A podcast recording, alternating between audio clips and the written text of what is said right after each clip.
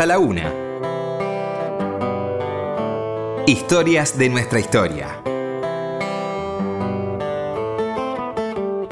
Con Felipe Piña. Por Nacional.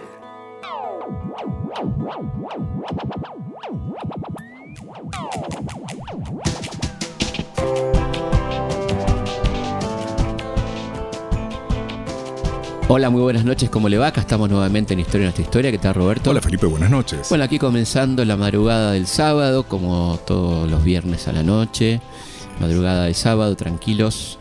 Y hoy, bueno, homenajeando a un querido amigo, una especie de numen protector de este programa, padrino de nuestro programa, el querido cronopio Julio Cortázar. Hablaremos a lo largo de toda esta hora, escucharemos audios y homenajearemos con mucho gusto a uno de los más grandes escritores argentinos, nacido en Bélgica, ¿por qué no?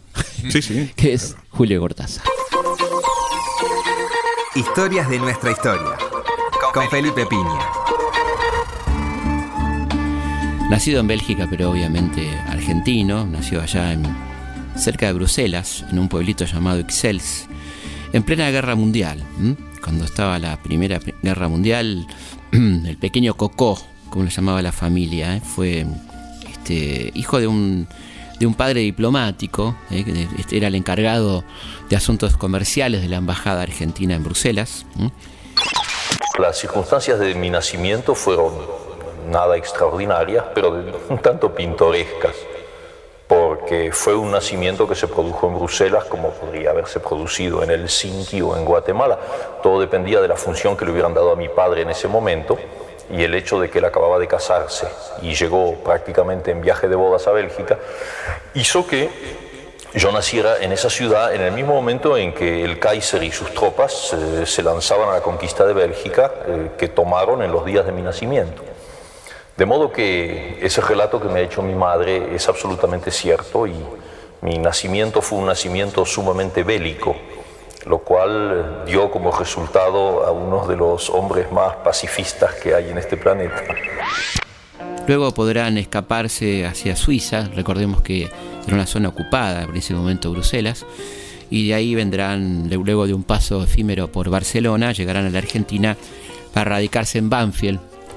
Y cuando Julio tenía apenas seis años, su papá abandona la familia, hecho que lo va a marcar absolutamente para el resto de su vida probablemente. Eh, Julio era un lector precoz, un lector voraz, que leía de todo, leía preocupantemente, en el sentido de que la mamá se, preocupaba porque este hijo no veía la luz del sol, estaba muy pálido y se dedicaba casi permanentemente a la lectura, con libros de autores como Julio Verne, Víctor Hugo, Edgar Allan Poe un autor bastante poco recomendable para un niño, lo que, lo que le provocaba este, reiteradas pesadillas. ¿eh? Pero bueno, ya estaba marcándose un estilo de vida, un estilo vinculado a la lectura, a la escritura, porque ya de pequeño también escribe su primera novela eh, y sus primeros cuentos. Mi madre, eso yo lo sé por ella, me ha dicho que desde los, desde los nueve años, ocho, nueve años, había que, que pescarme por aquí sacarme un poco al sol, porque yo leía y escribía demasiado. Incluso hubo por ahí un médico que eh, recetó que había que prohibirme los libros durante cuatro o cinco meses. Lo cual fue un sufrimiento tan grande que mi madre, que es una mujer sensible e inteligente, pues este, me los devolvió, pidiéndome simplemente que leyera menos, cosa que yo hice en ese momento. Sin duda era necesario que, que hubiera un, un mayor equilibrio. Y entonces sí, es verdad que a los nueve años yo escribí una novela. no, no tengo la menor idea de lo que es, pero sí que, que era una cosa muy lacrimosa, muy romántica, en la que todo el mundo moría al final. Yo he sido siempre muy sentimental y lo sigo siendo. Tengo muy mal gusto, ¿sabes? En materia, materia de sentimientos. Soy fácilmente sen- sentimental. Soy de los que lloran en el cine y, y luego salen disimulando la cara. Y, y entonces esa novela era muy lacrimosa, lo mismo que los poemas. Escribía sonetos a, a mis compañeras de la escuela primaria, esas niñas con, con trencitas así, de las que yo me enamoraba fatalmente, con un amor que solo podía terminar en, en la muerte, ¿comprendes? La muerte de un niño. Y entonces eh, todo eso está muy escondido por mi madre, porque sabe que si yo lo encuentro lo voy a quemar y entonces no quiere. pasará estudiar en Banfield y finalmente eh, en la escuela Mariano Acosta, la escuela de maestros y profesores. Eh, y de hecho va a tener sus primeras tareas laborales dentro del ámbito de la docencia, en lugares como Bolívar, Chivilcoy, donde va a ejercer cargo de maestro y de profesor. A la vez también estudiaba en la Facultad de Filosofía y Letras, eh, pero luego de aprobar el primer año, la situación económica de su casa se complicaba y por eso se dedica esencialmente, como te decía, a la docencia. También pasará por Mendoza, donde será profesor de la Universidad de Cuyo, dando clases de literatura francesa, en el momento que irrumpe el peronismo en la historia argentina y él se siente realmente afectado por este movimiento que no comprende y entiende que es algo que va en contra de sus pensamientos. Eh, y bueno, como le pasa a muchos intelectuales en Argentina, tiene una, relación conflictiva con el peronismo que se va a ver reflejado en algún que otro cuento de él en torno a, la situación en que se siente, ¿no? Según algunos, Casa Tomada, él simplemente dice que mm, se trata de una pesadilla, que no, necesariamente tuvo que ver con el peronismo, esta, esta, pareja de hermanos que van este, siendo desplazados de su casa, ¿no? que van siendo corridos de los ambientes eh, una casa que va siendo tomada por una fuerza extraña, ¿no es cierto? Hasta que quedan finalmente fuera de esa casa. Y algún este, ensayista quiso ver en esto una alegoría al peronismo, que si bien Julio nunca negó, tampoco afirmó que fuera así, sino que era producto de una pesadilla. Eh, bueno, y las puertas del cielo también se habla un poco de, esto, de, de lo que era el peronismo, del sujeto social del peronismo. Pero yo creo que es interesante mm, ocuparnos aquí de su obra que, comienza con algunos escritos eh, teatrales, eh, como Los Reyes, este, y, alguna, alguna que otra novela sin demasiado éxito como El Examen, que va a ser rechazada por este, un visionario, un eh, asesor literario de la editorial Losada, hasta que llegará la publicación de, de cuentos, que va a ser algo eh, muy impresionante, la narrativa del cuento, la, posibilidad de resolver el cuento, ¿no? Y de esos finales fantásticos y, sorprendentes eh, que tenía Cortázar a partir de la publicación de su libro Bestiario en 1951, poco antes de prender su exilio en Francia, ¿no? Donde vendrá otro momento impresionante de su carrera, hasta culminar probablemente en su obra cumbre que fue Rayuela, una verdadera revolución en la literatura de la época. ¿no? Vamos a, ir recorriendo un poco la, obra y la vida de Cortázar a través de, su voz, esa voz tan particular de Julio. Y vamos a, comenzar eh, escuchando a Julio hablando de su infancia, de sus primeros miedos, de su vínculo con la literatura. Yo había empezado a leer a Edgar Allan Poe, los cuentos, en español, porque yo no sabía otro idioma. Y. Eh, y los poemas en la famosa traducción de Blanco Belmonte, que era la única que había en español en aquel entonces. Y bueno, todo eso me había aterrorizado, los cuentos, y conmovido los poemas. Y entonces escribí una serie de poemas que me imagino que eran un, plagio involuntario, una imitación, una gran influencia. Bueno, esos poemas en realidad... Eh, nadie los leyó. Quedaron y luego desaparecieron no sé cómo, no los leyó nadie.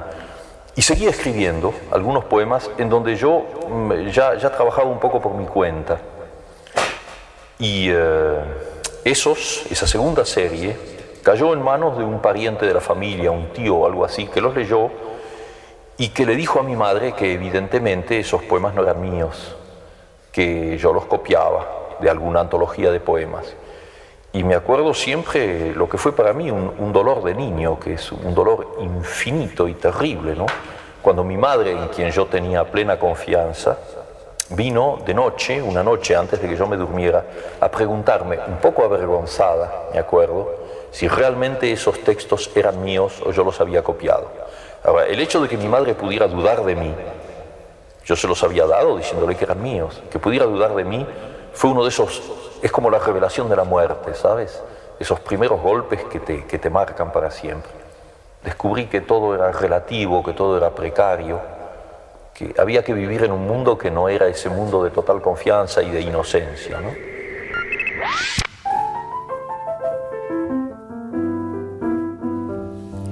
Sin duda, Julio Cortázar fue parte del boom latinoamericano, ¿no? Aquel boom eh, que es interesante, ¿no? Porque de alguna manera la Europa que siempre nos miró por encima del hombro se sorprendió que en América Latina hubiera tan buenos escritores de golpe en la década del 60, cuando había habido notables escritores antes, pero bueno, aparece un boom latinoamericano que tiene que ver también con la, la, instalación de América Latina en el mundo a partir de la Revolución Cubana, este, la década del 60, bueno, todos estos componentes de este continente exótico que sigue haciendo todavía América Latina y que tiene su propia literatura, con autores como Gabriel García Márquez, como Julio Cortázar, este, como Vargas Llosa, ¿no? Eh, y bueno, este es el boom y vamos a escucharlo a Julio hablando del boom latinoamericano. Sería una ingenuidad y una tontería imaginar que eso que se ha llamado boom en América Latina sea un fenómeno, una garantía, un fenómeno duradero, una especie de certificado de madurez. No lo es, no lo es. Es un, es un muy buen principio, es una cosa muy hermosa y yo estoy, yo estoy contento de haber participado en ese momento. Pero quienes se hagan ilusiones de que eso significa ya la, mayoría de edad literaria, yo creo que se equivocan. Y con respecto al boom, empezando porque como en el caso de cómic, eh, siempre me ha molestado que un fenómeno latinoamericano eh, sea definida con, un término inglés, que es políticamente muy significativa, esa debilidad, lamentable debilidad, eh, yo creo que el boom responde al azar, a ese azar, ese azar que hace tan bien las cosas. El azar hace muy bien las cosas en la historia, lo hace mucho mejor que la lógica. Que en un momento histórico importante para América Latina, en que está dominada por un imperialismo que la quiere convertir en una factoría, en una colonia, pues el azar haga que aparezcan cinco, seis, ocho excelentes escritores que lanzan un montón de libros y de golpe crean un estado de conciencia que abarca todo el continente. Porque mira, tú sabes cómo ha sido atacado el boom considerándolo una especie de maniobra editorial, considerando que la promoción de los editores había lanzado al boom.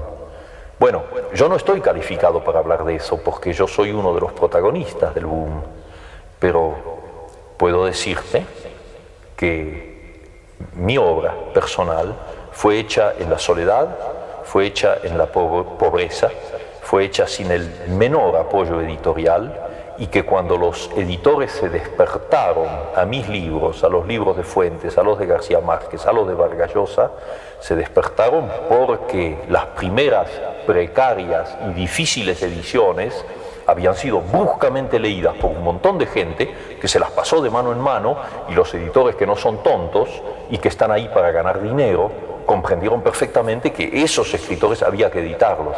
Ellos no nos inventaron a nosotros. Unos personajes eh, fundamentales en el universo cortasariano son los cronopios y los famas. Eh, incluso le dan título a, un libro maravilloso, extraordinariamente surrealista. Eh, y es muy lindo escucharlo a, Julio en este reportaje de Soler Serrano, este periodista español, hablando del origen de los cronopios, cómo nacieron o llegaron a su vida los cronopios. Eh, yo estaba en París en 1952, creo, y fui a un concierto en el Teatro de Champs-Élysées donde había un gran homenaje a Igor Stravinsky, músico que es uno de los músicos que también me ha marcado a lo largo de, mi vida. Y eh, yo estaba muy conmovido viendo por primera vez a Stravinsky, que dirigía la orquesta, y estaba Jean Cocteau, otra, otra gran presencia en mi juventud, que era el recitante en una de las obras. Y eh, vino el entreacto y todo el mundo salió a tomar café y yo estaba solo y no tuve ganas de salir y me quedé solo ahí en una de esas localidades, las más baratas. Y me quedé completamente solo en ese inmenso teatro. Entonces, eh, de golpe, me acuerdo muy bien de eso, de golpe tuve un poco como la, la sensación de que había eh, en el aire así personajes indefinibles unas especies de globos que yo los veía un poco de color verde, que muy cómicos, muy, muy divertidos y muy amigos, que andaban por ahí, circulaban, y su nombre era Cronopios, se llamaban Cronopios, venían así.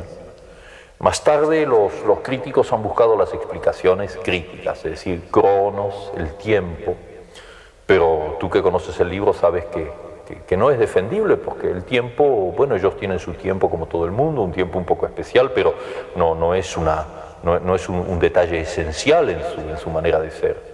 Vino así, el nombre y la imagen. Y por eso es que al principio, cuando se los define, se busca la definición.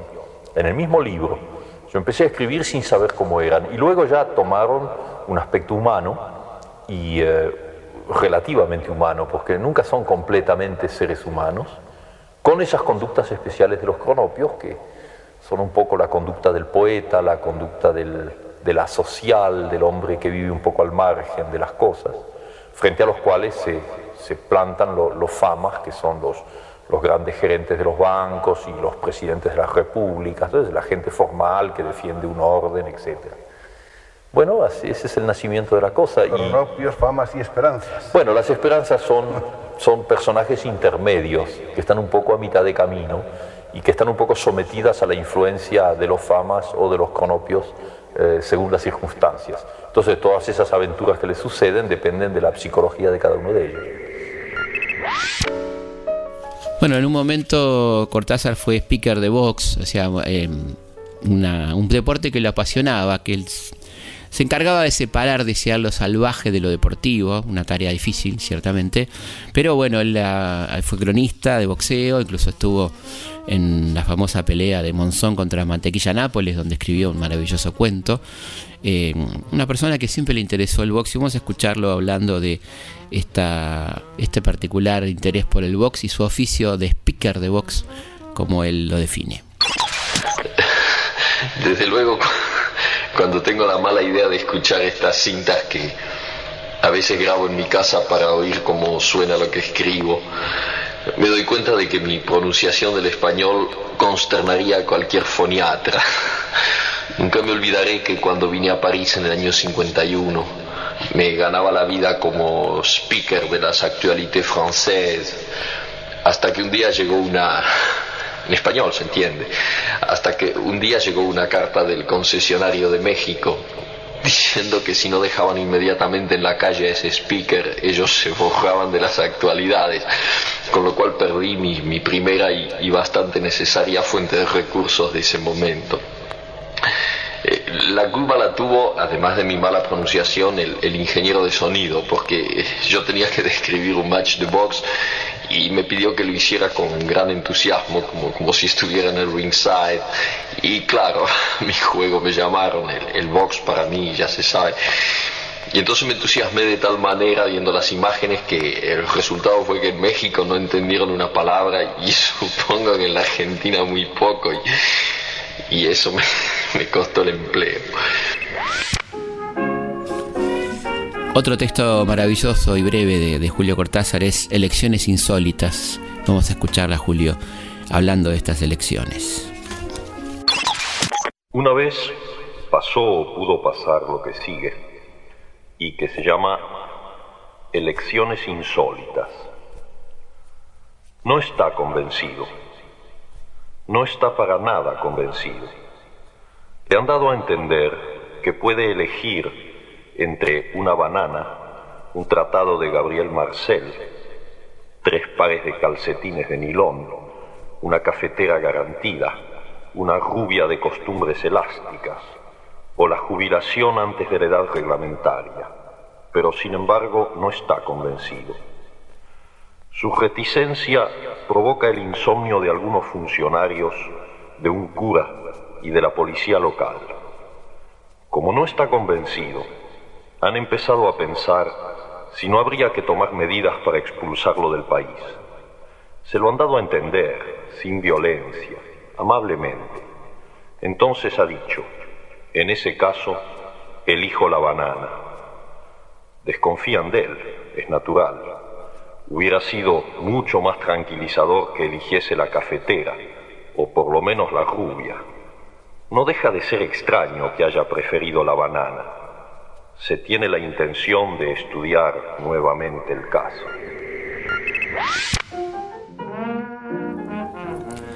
Bueno, un hecho que va a cambiar la vida de Cortázar y su orientación seguramente es la Revolución Cubana.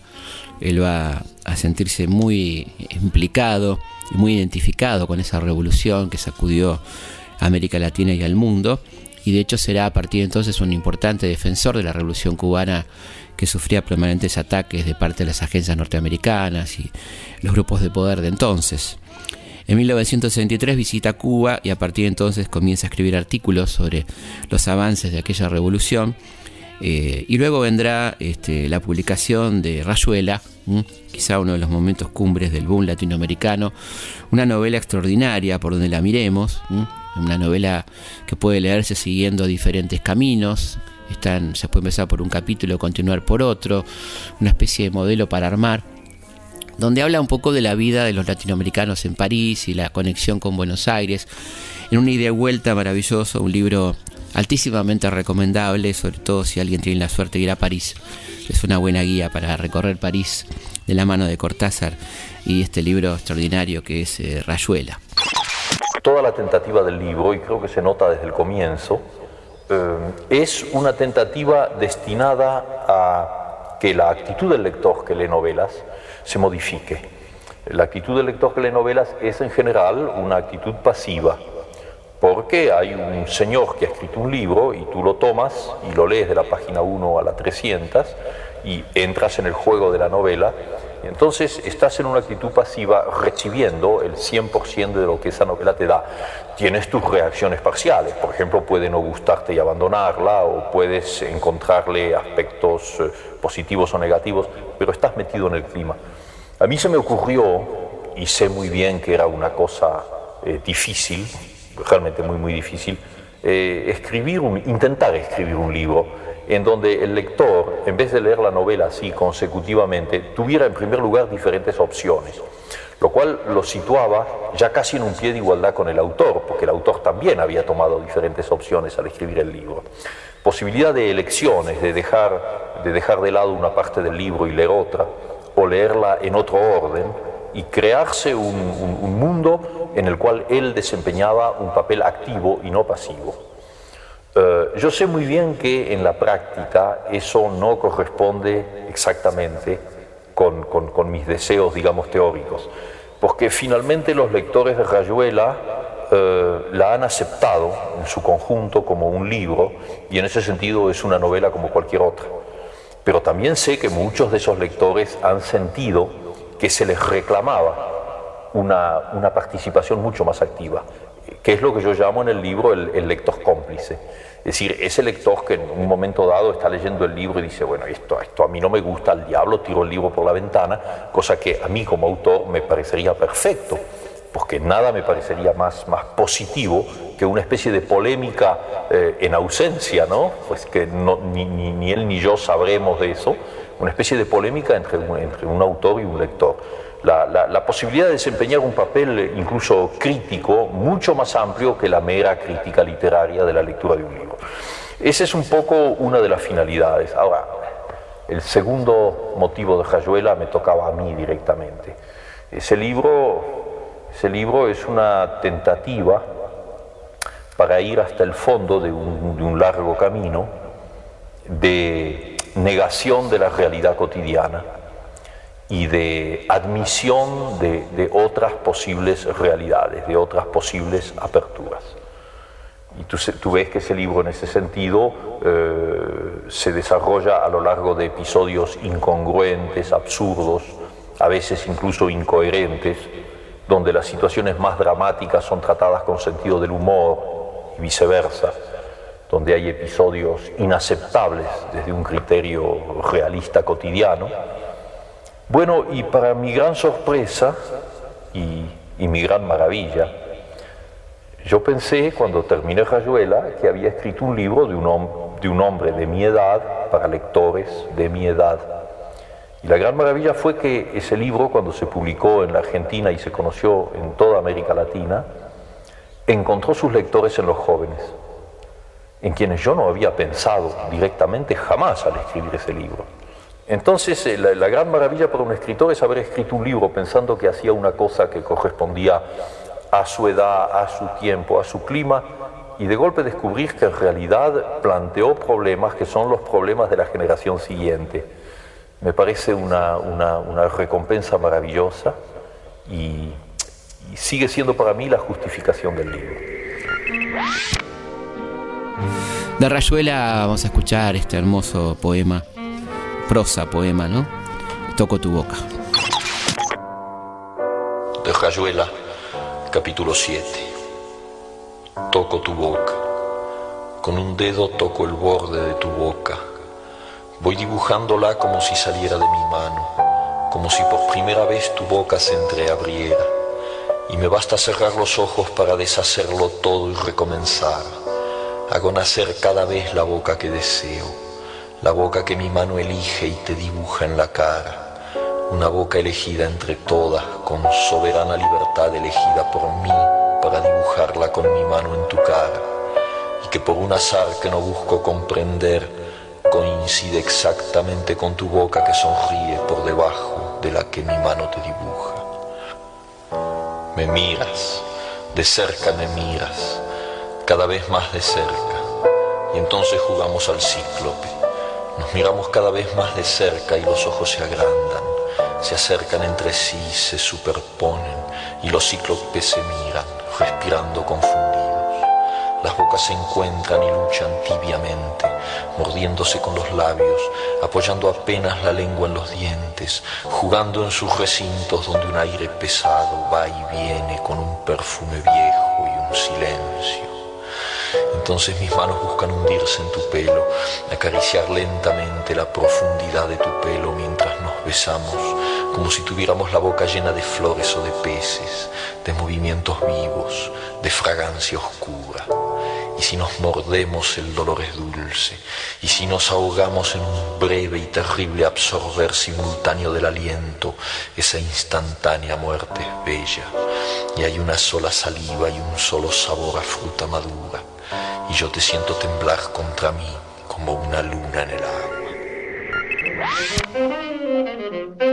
Hay en Cortázar una, mirada surrealista, una mirada distinta, colateral, podemos decir, de la realidad, maravillosa, poética, ¿no? que, que uno puede apreciar en textos como este tan bonito, como aplastamiento de las gotas. Aquí hay un texto para cuando sopla el norte, que se llama aplastamiento de las gotas. Yo no sé, mira, es terrible como llueve. Llueve todo el tiempo, afuera tupido y gris, aquí contra el balcón con goterones cuajados y duros que hacen plaf y se aplastan como bofetadas uno detrás de otro. Hastío. Ahora aparece una gotita en lo alto del marco de la ventana. Se queda temblequeando contra el cielo que la triza en mil brillos apagados va creciendo y se tambalea, ya va a caer y no se cae, todavía no se cae. Está prendida con todas las uñas, no quiere caerse, y se la ve que se agarra con los dientes mientras decrece la barriga, ya es una gotaza que cuelga majestuosa y de pronto supa y va, plaf, desecha, nada, una viscosidad en el mármol. Pero las hay que se suicidan y se entregan enseguida, brotan en el marco y ahí mismo se tiran me parece ver la vibración del salto, sus piernitas desprendiéndose y el grito que las emborracha en esa nada del caer y aniquilarse. Tristes gotas, redondas, inocentes gotas. Adiós, gotas. Adiós.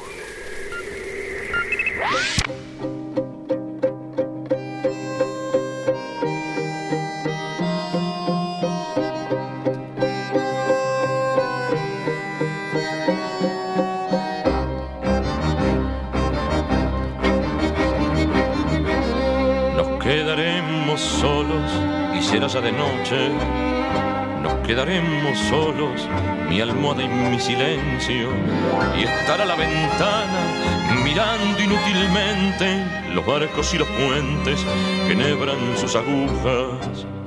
Yo diré, ya es muy tarde, no me contestarán ni mis guantes ni el peine solamente tu olor, tu perfume olvidado como una carta puesta boca abajo en la mesa. Se la lleva de ser Vicky Zamba, se sabe va c'est ma triste va morderé una manzana fumaré un cigarrillo viendo bajar los cuernos de la noche medusa, su vasto caracol forrado en terciopelo, donde duerme en tu seno quemado por la luna. Y diré, ya es de noche y estaremos de acuerdo con muebles o cenizas con el organillero que remonta en la esquina sus títeres de luna para los niños pobres. Se la lleva de ser Samba, c'est ça, Java, c'est ma triste Java.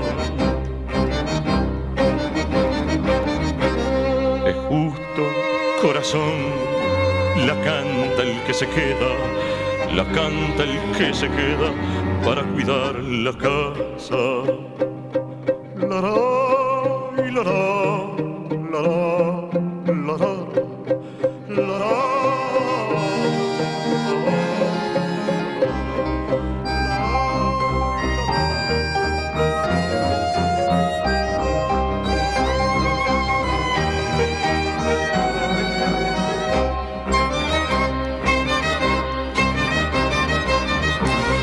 Pausa y seguimos hablando del gran cronopio Julio Cortázar.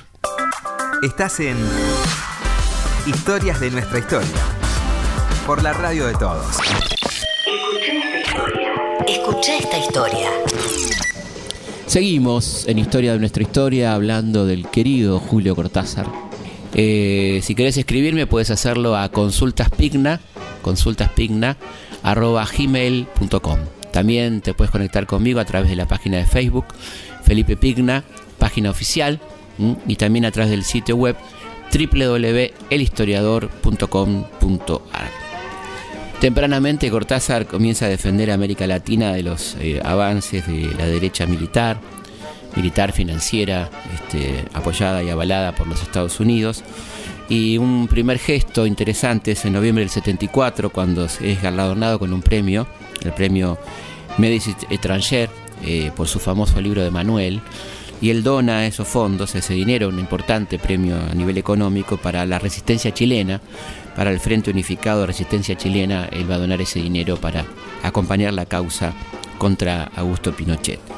También ese año integra al Tribunal Russell, que se encarga, en este caso se ha encargado del tema Vietnam, pero ahora se estaba encargando de los crímenes políticos en América Latina, la lucha por los derechos humanos, muy precozmente, ¿no? Estamos hablando del año 74.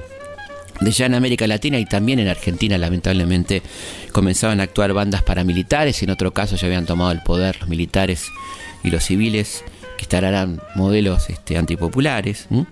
Eh, bueno, y ahí está muy activamente actuando Julio Cortázar desde su exilio en Francia, este, apoyando a los exiliados, eh, bueno, toda esta cosa que, supo hacer también Julio desde su exilio parisino. Yo nunca me consideré un exilado o exiliado, nunca he sabido cómo se dice. Se dice de las dos maneras, por lo visto, tal vez. Yo digo exilado. Eh, nunca me consideré un exilado porque yo me fui de la Argentina porque me dio la santa gana y me quedé en París también por los mismos motivos y volví con mucha frecuencia a la Argentina a, ver a mis amigos y, ver a, mi gran amiga la ciudad, ¿no? O sea, las ciudades son como las mujeres, esas, esas, esas, esas ciudades de las que te enamoras y son el amor de tu vida y yo soy, no soy excesivamente monógamo, pienso que se pueden tener muchas ciudades que se aman al mismo tiempo. Entonces esa vuelta a Buenos Aires nunca tenía nada que ver con un exilio. Yo era simplemente alguien que viajaba afuera y vivía afuera y luego volvía. Bueno, desde, desde hace algún tiempo sé que soy un exilado. Ahora, ahora sé que soy verdaderamente un exilado, en el sentido más, más patético y más, y más terrible de la palabra. Pero mi caso personal no interesa. Lo que es terrible es asistir todos los días a esa diáspora, a ese exilio, a esa inmensa cantidad de, de compatriotas míos y después de compatriotas latinoamericanos. Tú sabes que yo estoy muy contento de ser argentino, pero lo que yo soy es latinoamericano. Cosa que molesta incluso a muchos argentinos, porque las nociones de patriotismo lamentablemente juegan demasiado eh, actualmente. Yo soy un latinoamericano y entonces siento es, esa cosa espantosa de, de ese exilio cotidiano, los, los uruguayos, los chilenos, los argentinos, bolivianos y tantos más, y paraguayos y brasileños, la lista es larga, tú lo sabes, todo el cono. Esa gente que viene aquí en condiciones espantosas, buscando, buscando amigos. Yo sé que en España los exilados latinoamericanos están encontrando amigos, lo sé, sé también que hay problemas porque llegan en tales cantidades que no siempre es posible dar abasto y solucionarlo. No sé, mira, yo lo que espero es que en España se piense que cuando en los años del 36 al 39, no tengo necesidad de decir más, ¿no? La cantidad enorme de españoles que llegó a la Argentina, yo era joven en esa época, y los veíamos llegar, y ellos mejor que yo podrán decirte cómo fueron, cómo fueron recibidos, aceptados, cómo se fundieron con nosotros, cómo no hubo ningún problema. Me dirás que las situaciones eran distintas, que nosotros somos un país de inmigración, que teníamos más facilidades de aceptación. España o Francia o Alemania no las tienen, las, tienen en menor cantidad, porque son países un poco colmados, los cupos, hablemos materialmente, están colmados. Pero algo me dice, en un plano visceral, que en todo caso en España eh, no se olvidará no se olvidará que entre el 36 y el 39, ustedes, los españoles, nuestros hermanos españoles, encontraron una casa en la Argentina. A partir de 1976 se convierte en vocero y, y en un importante apoyo internacional del movimiento sandinista. ¿eh? Eh, hasta que se logra el triunfo en 1979 y será eh, uno de los más grandes defensores de la revolución nicaragüense, señalando sus logros, ¿no es cierto?, como por ejemplo la campaña de alfabetización, y será un, un fuerte defensor de Nicaragua, ¿eh? escribiendo libros incluso dedicados a Nicaragua y donando algunos derechos de autor para apoyar la revolución sandinista. Cortázar eh, nunca olvidó su país y, sentía un profundo dolor ¿no? por lo que estaba pasando en Argentina. Acompañaba las luchas de la Madre de Plaza de Mayo, escribía excelentes artículos en El País de Madrid, que era por aquel entonces un diario progresista, hoy ya no lo es. Y vale la pena escuchar a Julio Cortázar hablando sobre la dictadura. Los argentinos han sufrido demasiado en este espantoso periodo que han vivido, tanto los que estaban aquí como los que tuvieron que irse, como para que esto caiga en el olvido o caiga en la indiferencia. Estoy convencido de que estas experiencias negativas pueden traducirse en historia positiva, pero todo depende de nosotros. Una vez más, no hay que andar buscando eh, figuras que puedan salvarnos. Si no nos salvamos nosotros como pueblo, no nos salvaremos más.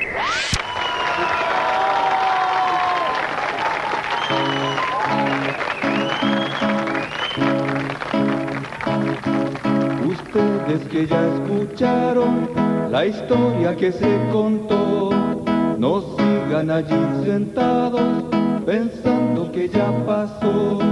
No En 1978, estando en París, Julio recibe un encargo del grupo musical chileno Quilapayún que le pide que remodele, que adapte, que, que actualice la famosa cantata Santa María de Iquique.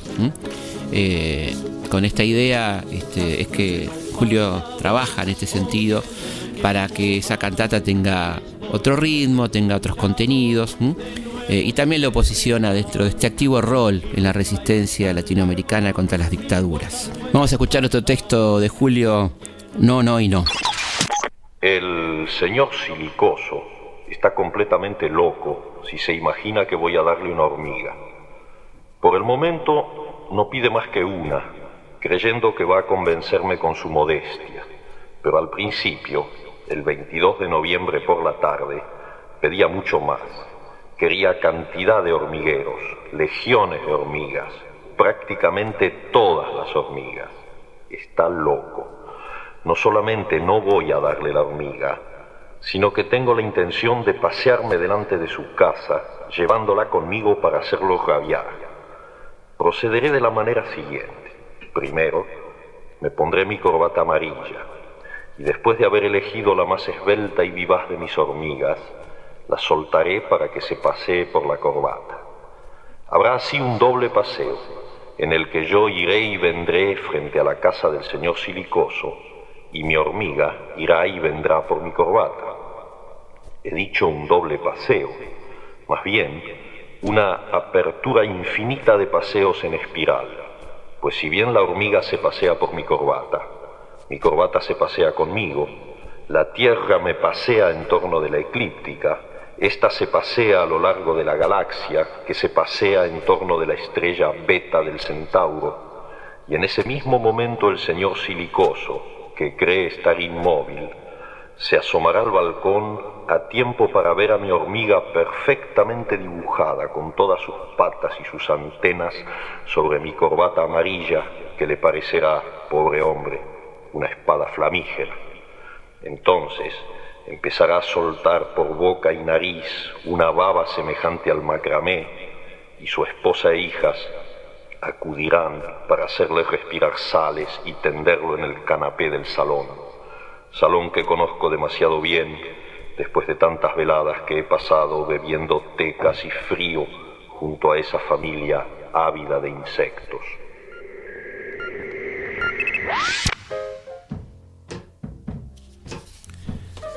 Recordemos que Julio estuvo a punto de morir en 1981 por una hemorragia gástrica de la que salva su vida de milagro.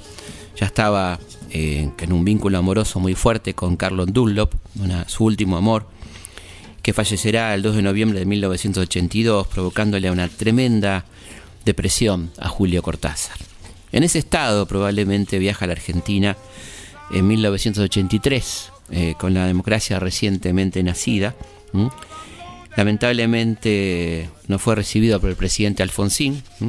Algún asesor, que nunca falta, desaconsejó que reciba a semejante personaje. Y la verdad que fue un desencuentro que Julio lamentó mucho y que todos lamentamos mucho, ¿no? Que, no, una celebridad del tamaño de Cortázar no ha sido recibida por el presidente de la República recién asumido, que era Raúl Alfonsín. Este fue el último viaje de Julio a la Argentina se interioriza mucho de los derechos humanos, recorre la plaza, visita a las madres, este, participa en una, en una pegatina de siluetas que eran muy típicas de aquel momento con los nombres de los desaparecidos. Se lo ve argentino, ¿no? Se lo siente argentino en ese último transitar por las calles de Buenos Aires.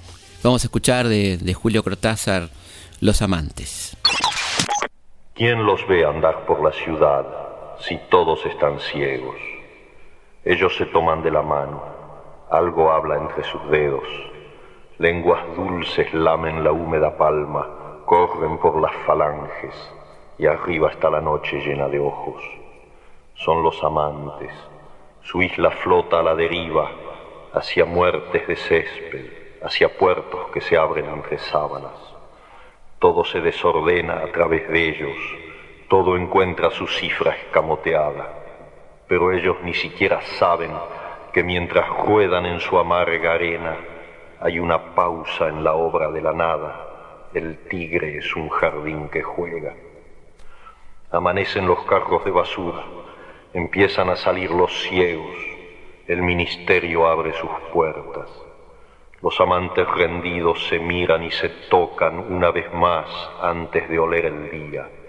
Ya están vestidos, ya se van por la calle y es sólo entonces, cuando están muertos, cuando están vestidos, que la ciudad los recupera hipócrita y les impone los deberes cotidianos.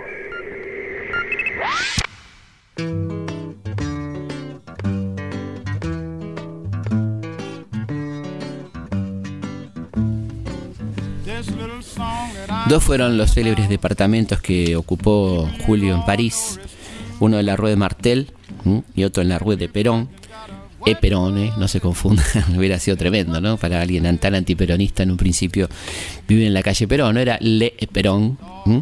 Eh, Julio tendrá con el peronismo una relación bastante particular porque fue claramente antiperonista, pero luego sus amigos que fueron mirando al peronismo tuvieron con él diálogos interesantes y uno de ellos Paco Urondo, donde él dice que efectivamente ya tiene otra mirada, sin ser peronista tiene otra mirada mucho más comprensiva.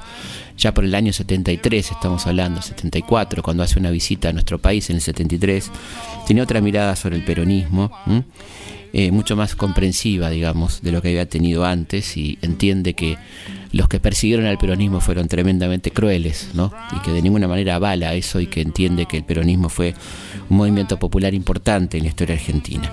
Decíamos entonces que vivía eh, en, la, en la Le Perron. Eh, y la calle que queda mucho en el recuerdo es la, calle de la calle Martel, la Rue Martel, donde bueno recibía a sus amigos, un departamento relativamente chico, el tercer piso, sin ascensor, luminoso, lleno de libros, donde había además, por supuesto, muchos discos de su amado Charlie Parker, ¿no? de esa música de jazz que tanto le acompañaba, y eh, en compañía de la gata Flanel, ¿eh? a la que le sacó tantas fotos y un personaje interesante dentro de su vida, de ese desorden que él entendía, como lo describe también en, sus cuentos, ¿no es cierto? En un lugar de la bibliografía del que no quiero acordarme, se explicó alguna vez que hay escaleras para subir y escaleras para bajar. Lo que no se dijo entonces es que también puede haber escaleras para ir hacia atrás. Los usuarios de estos útiles artefactos comprenderán sin excesivo esfuerzo que cualquier escalera va hacia atrás si uno la sube de espaldas, pero lo que en esos casos está por verse es el resultado de tan insólito proceso. Hágase la prueba con cualquier escalera exterior. Vencido el primer sentimiento de incomodidad e incluso de vértigo, se descubrirá a cada peldaño un nuevo ámbito que si bien forma parte del ámbito del peldaño precedente, al mismo tiempo lo corrige, lo critica y lo ensancha. Piénsese que muy poco antes, la última vez que se había trepado en la forma usual por esa escalera, el mundo de atrás quedaba abolido por la escalera misma, su hipnótica sucesión de peldaños.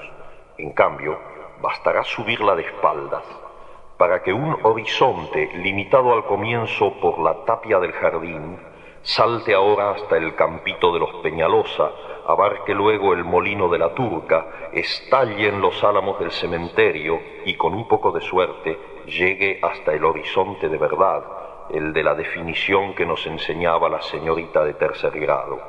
Y el cielo y las nubes, cuéntelas cuando estén lo más alto, Bebas el cielo que le cae en plena cara desde su inmenso embudo, a lo mejor después, cuando gire en redondo y entre en el piso alto de su casa, en su vida doméstica y diaria, comprenderá que también allí había que mirar muchas cosas en esa forma, que también en una boca, un amor, una novela, había que subir hacia atrás.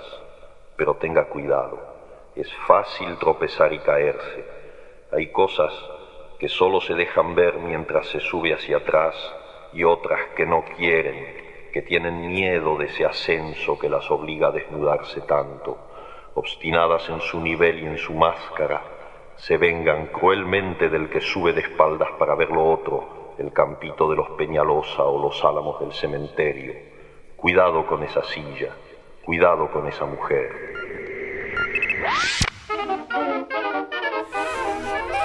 Estamos llegando casi al final del programa, nos vamos a despedir con un texto hermoso de, Julio Cortázar, cómo viajan los cronopios. Por suerte, los cronopios están siempre ahí para sacarnos de este pozo. Si quieren nos asomamos un poco a su mundo, empezando por la manera que tienen de viajar los cronopios y los famas. Cuando los famas salen de viaje, sus costumbres al pernoctar en una ciudad son las siguientes. Un fama va al hotel y averigua cautelosamente los precios, la calidad de las sábanas y el color de las alfombras. El segundo se traslada a la comisaría y labra un acta declarando los muebles e inmuebles de los tres, así como el inventario del contenido de sus valijas. El tercer fama va al hospital y copia las listas de los médicos de guardia y sus especialidades. Terminadas estas diligencias, los viajeros se reúnen en la plaza mayor de la ciudad, se comunican sus observaciones y entran en el café a beber un aperitivo pero antes se toman de las manos y danzan en ronda. Esta danza recibe el nombre de Alegría de los Famas. Cuando los cronopios van de viaje, encuentran los hoteles llenos, los trenes ya se han marchado, llueve a gritos, y los taxis no quieren llevarlos o les cobran precios altísimos. Los cronopios no se desaniman, porque creen firmemente que estas cosas les ocurren a todos, y a la hora de dormir se dicen unos a otros, la hermosa ciudad, la hermosísima ciudad, y sueñan toda la noche que en la ciudad hay grandes fiestas y que ellos están invitados. Al otro día se levantan contentísimos y así es como viajan los cronopios. Las esperanzas, sedentarias, se dejan viajar por las cosas y los hombres, y son como las estatuas que hay que ir a ver porque ellas no se molestan.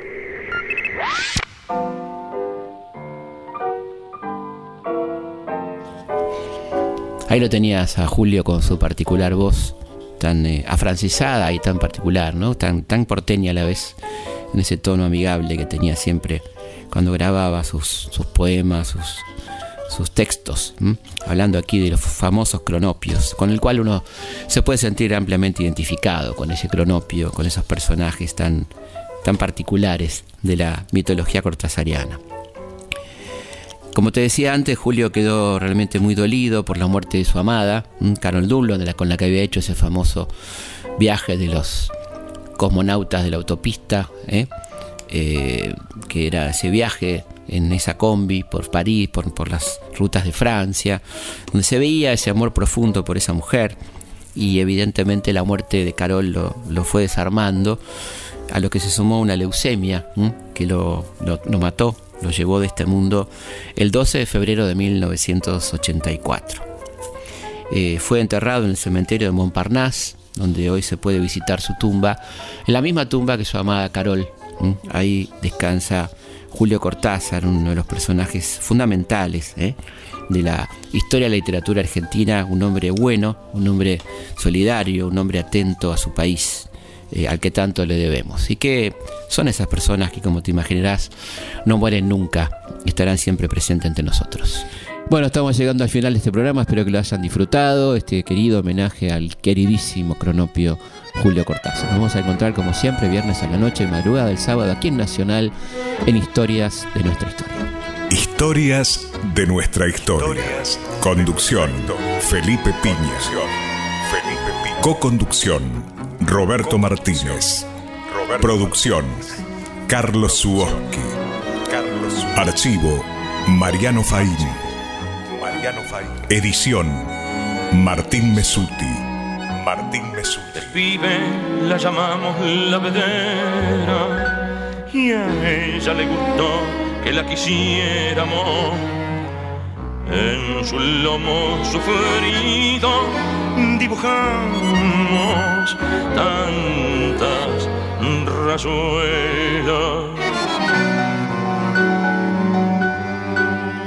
Después, ya más compadres, taconeando,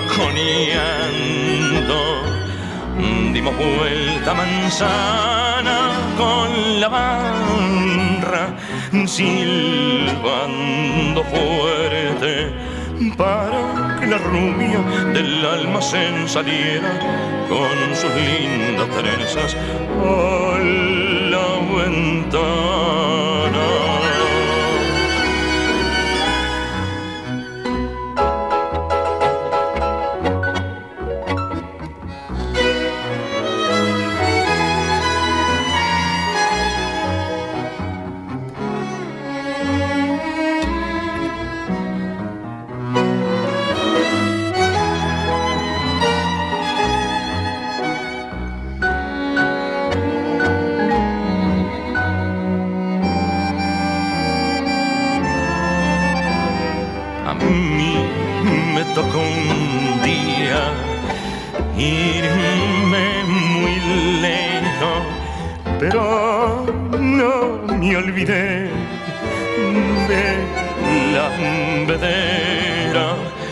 pero no me olvidé de la vedera.